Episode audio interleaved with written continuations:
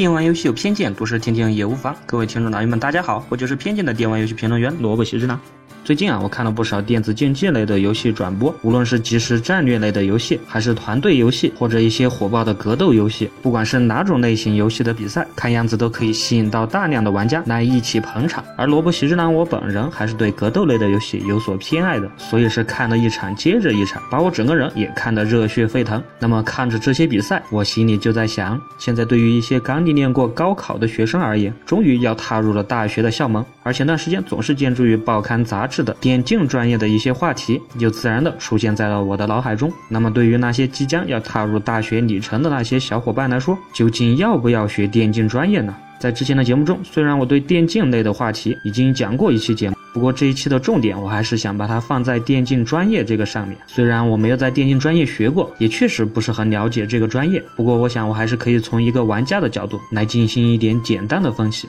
那么我们用最简单的分析法来看，首先的话，当然要想一想电竞专业到底有什么好的。这个我想不用说，很多小伙伴的第一个反应那就是既可以玩着游戏，又能赚钱。这在很多小伙伴的思想中，这基本就等于不仅可以颓废的玩，不用去想什么今后参加工作，在工作单位。位上的勾心斗角，只需要专心的玩我喜欢的游戏就能赚大钱。这对于一些游戏的爱好者，尤其是竞技类游戏的爱好者来说，确实是一个很棒的想法，也是一个很棒的选择。而从另一方面来看，电竞类的专业，它的就业压力可谓是很小的。毕竟全国基本就只有几个试点的学校，有少量的学生在学这个专业。这对于全国电子竞技的市场规模来说，甚至对于全世界的人才需求量来说，这绝对都是供不应求的。所以可想而知，这个专业出来的学生，你要说找工作，势必还是比较容易的。另外，毕竟电子竞技才出现了很短的时间，而将电子竞技作为一个专业，甚至你还拿到了毕业证，这看来还是很酷的。至少我说这是走在了时尚的前沿，还是没什么问题的。另一方面，还有一个比较偏门的好处，那就是既然你学了电子竞技专业，那么在这方面你的专业素养，这至少也可以和其他的玩家拉开很大的差距。那么你来做一个自媒体，相对的那也要容易得多。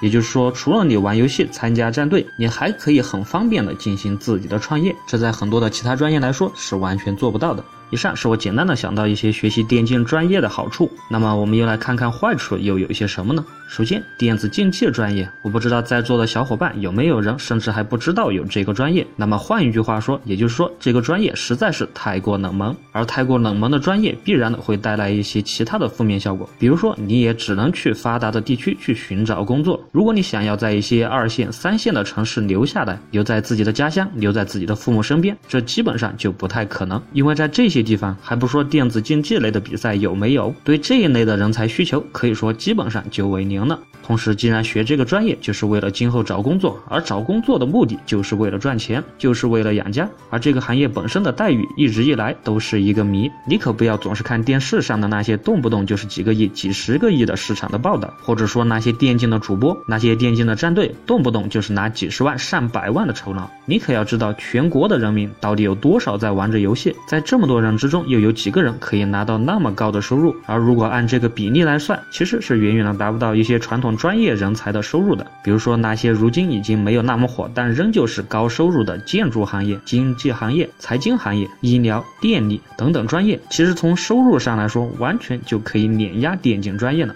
同时，你除了打比赛、参加战队，你要想通过成为一个成功的解说家来在电子竞技的行业内赚钱，那么你首先最好就要是个妹子，同时还要是一个漂亮的妹子。至于这个原因，我想就不用我再说了吧。除非你讲的是真的非常非常的专业，否则玩家们谁会想整天看着一个大老爷们儿给他解说节目？能有一个水灵灵的妹子陪着他玩游戏，可比跟着你好得多。再补一句刚才所说的靠比赛赚钱，我就举举王者荣耀的例子吧。你看，每次进入王者荣耀的游戏，总会弹出各种关于王者荣耀的电子竞技比赛的视频和直播，那些战斗的水平，总的来说还是很高的吧。而你要玩到那种程度，要付出多少的艰辛？而你又可知道，在那样的战队，你的收入又真的可能很高吗？我觉得其实很多战队，主要还不是靠的自费来坚持着自己的爱好，而并没有将这个东西作为他的收入来源。另外，如果你学电子专业学得太精，那么在毕业的时候，你想转行做其他的工作，可能就很不好找了。我就这么简单的想了一下，也许适合你的就只有一些电台播音员之类的工作了。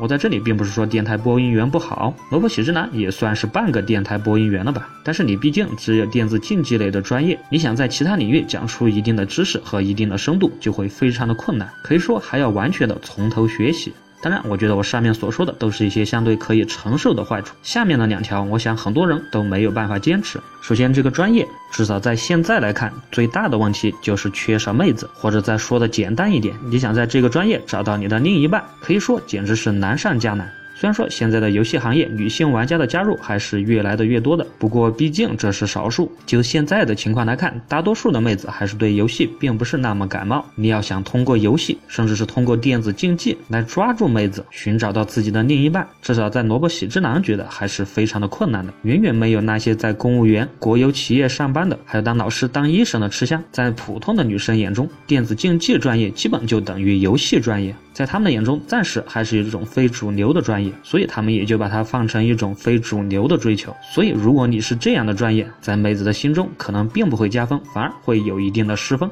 也许这个时候会有小伙伴跳出来说：“我根本就不懂，现在的时代和原来已经完全不一样了。”然后你在身边，或者你在电视上，或者你在电子竞技的频道中，你又看到了多少多少的美女在参与其中？那么你告诉我，那样的电竞女神又有几个人可以追得到？或者说，那样的电竞女神就真的会对游戏的玩家有所青睐吗？我觉得绝大部分的这类女神都不可能嫁一个电子竞技行业的人吧。所以这个问题再说的开去，无非就是来自传统思想的一种桎梏。虽然说这个桎梏在这几年中已经有所松懈，不过毕竟还是固在那里的。你想打破它，一天两天还是暂时不可能的。所以，综上所述，我觉得爱好对一个人来说还是很重要的。做一个自己感兴趣的工作，固然是一个非常重要也非常有意义的事情，可以整天的沉浸在自己喜爱的东西中，这可以说是整个世界的所有人的梦想。所以，那些为着自己的梦想去学习电竞专业的人，并没有什么错。不过，对于大多数的人来说，我还是想要提醒一点。